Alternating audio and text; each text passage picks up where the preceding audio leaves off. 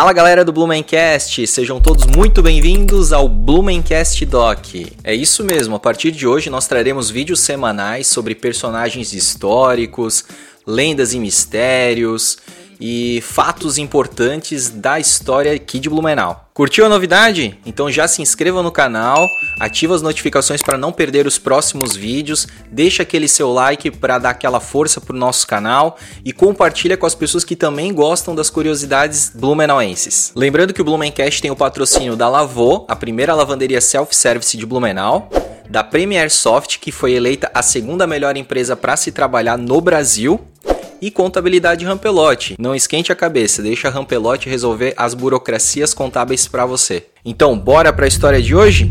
Você já ouviu falar do crime da mala? O crime da mala aconteceu em Blumenau no dia 2 de maio de 1955. Nemo Packer era empresário do ramo madeireiro e de engenho de arroz, que residia na cidade de Rodeio, Santa Catarina. Nemo era muito conhecido na região do Vale do Itajaí. Um de seus hobbies era corrida de cavalo, e foi em uma dessas competições que acabou conhecendo Emílio Martins, que mais tarde viria a ser o autor deste horrendo crime. Ah, André, mas você já deu spoiler do autor do crime, vou fechar esse vídeo. Calma, calma que eu não te contei como esse crime aconteceu. No dia do crime, Nemo Packer foi a Blumenau pela manhã para buscar um caminhão seu que estava em manutenção e aproveitaria a viagem para sacar dinheiro no banco rural. Com esse dinheiro, ele pagaria os colonos que forneciam arroz para o seu engenho. De acordo com a notícia do jornal A Nação da época, eram cerca de 145 mil cruzeiros, o que equivaleria hoje a 5.200 reais. Quando Nemo Packer chegou na oficina, soube que o seu caminhão não estava pronto ainda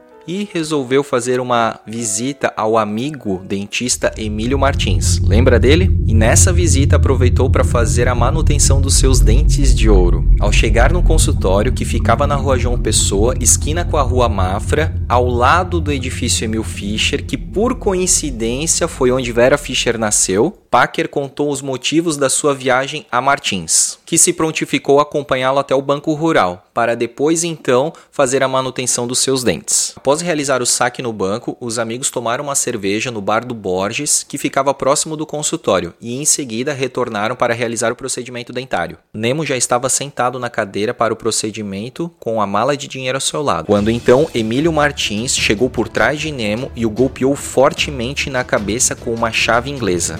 Nemo ficou desnorteado e não teve muita reação. Foi quando Emílio passou a desferir uma série de facadas nele que o fez falecer no local. E agora vem o pior: não bastando tamanha crueldade, Emílio ainda furou os olhos de Nemo, cortou as juntas para colocá-los dentro de uma mala para sumir com o corpo. Porém, os ferimentos causados fizeram com que muito sangue fosse derramado, não só no consultório, mas também nas escadas até chegar na esquina da rua do consultório. De acordo com a matéria, os vizinhos ouviram os gritos de Nemo Packer e um deles, Osni Borges, foi até o consultório e constatou o corpo lá, já sem vida. Imediatamente a polícia foi acionada. Emílio Martins pegou a mala cheia de dinheiro e tentou fugir pelo beco Tijucas, hoje Rua Tijucas, mas horas depois ele foi capturado e detido pela polícia. O corpo de Nemo foi transferido para a cidade de Rodeio até o seu engenho de arroz, onde foi velado. Sua esposa Mariota da Labrida Packer e demais familiares não acreditavam no que havia acontecido. Esse crime causou consequência na vida de todos eles. Após ser detido, Emílio Martins foi preso na cadeia pública, de onde fugiu dois meses após a sua captura. Em 20 de novembro de 1955, o jornal Correio da Manhã noticiou que Emílio Martins foi condenado a 25 anos de prisão. Ele cumpriu parte desta pena na penitenciária de Florianópolis, onde veio a falecer